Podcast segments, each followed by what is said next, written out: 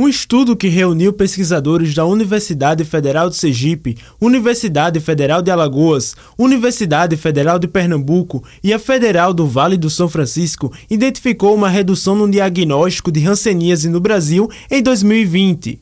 A comparação foi feita com os dados mensais entre os anos de 2015 a 2019. O estudo foi publicado na revista The Lancet. O professor do Departamento de Morfologia da UFES, Márcio Bezerra, foi um dos autores do trabalho. Ele ressalta o que dificultou o diagnóstico da hanseníase no período analisado. Associado a isso, né, é, o medo da infecção pelo, pela, pelo coronavírus é, acabou também diminuindo a busca né, dos pacientes pelos ambulatórios, isso tanto para diagnóstico como até para o próprio tratamento. Então, diante dessa situação, a gente se questionou né, se isso poderia estar tá impactando uh, no diagnóstico de algumas doenças, né, como é o caso da hanseníase.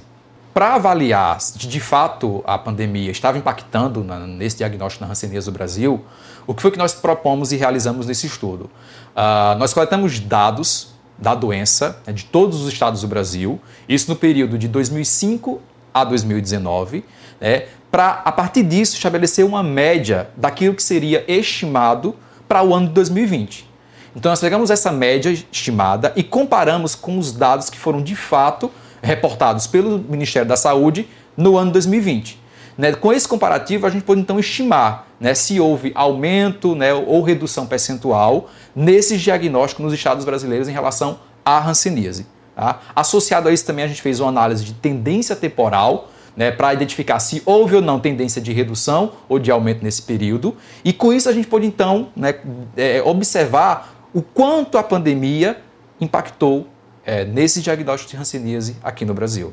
O professor de morfologia integra o laboratório de imunologia e biologia molecular da UFES.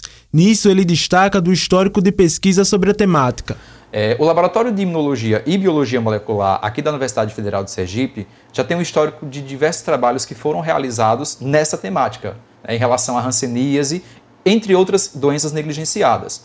É, o grupo que trabalha com hanseníase era liderado pela professora Amélia Ribeiro de Jesus, né, que realizava diversas pesquisas em, em, relação à avaliação de aspectos imunológicos, genéticos e de fatores epidemiológicos associados à hanseníase. Além disso, nós observamos em outros estudos, né, avaliando, por exemplo, o impacto da Covid em hepatite C ou em tuberculose, como foi feito lá na Bahia, os pesquisadores perceberam que houve uma redução expressiva no diagnóstico dessas doenças. Então, considerando tudo isso, né, a gente se questionou: será que também a pandemia poderia estar impactando é, no diagnóstico da hanseníase no Brasil? Todos os 26 estados e o Distrito Federal tiveram queda no diagnóstico de hanseníase na população geral. O mestre em biologia parasitária, Vandy Clebson da Paz, aponta os resultados da pesquisa. E alguns estados eles apresentaram redução percentual de até 80% é, do diagnóstico de novos casos. No entanto, quando a gente avalia, quando a gente avaliou os casos multibacilares, que são os casos mais graves da doença, houve aumento percentual no diagnóstico, ao contrário da, da população geral em menores de 15 anos, aumento percentual de até 21%.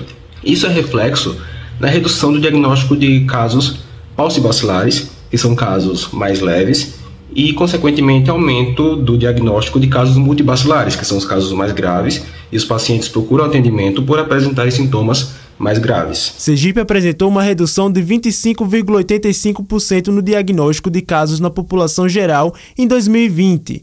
Nesse mesmo ano, a identificação de casos em menores de 15 anos caiu 50,89% no estado. Já o registro de casos multibacilares aumentou 4,21% no período analisado. Os sintomas da hanseníase são manchas brancas ou avermelhadas no corpo, sensação de dormência e perda de sensibilidade. A doença tem cura e o tratamento pode ser feito de forma gratuita via Sistema Único de Saúde. É o que reforça o professor de medicina da UFAL, Carlos Donelis.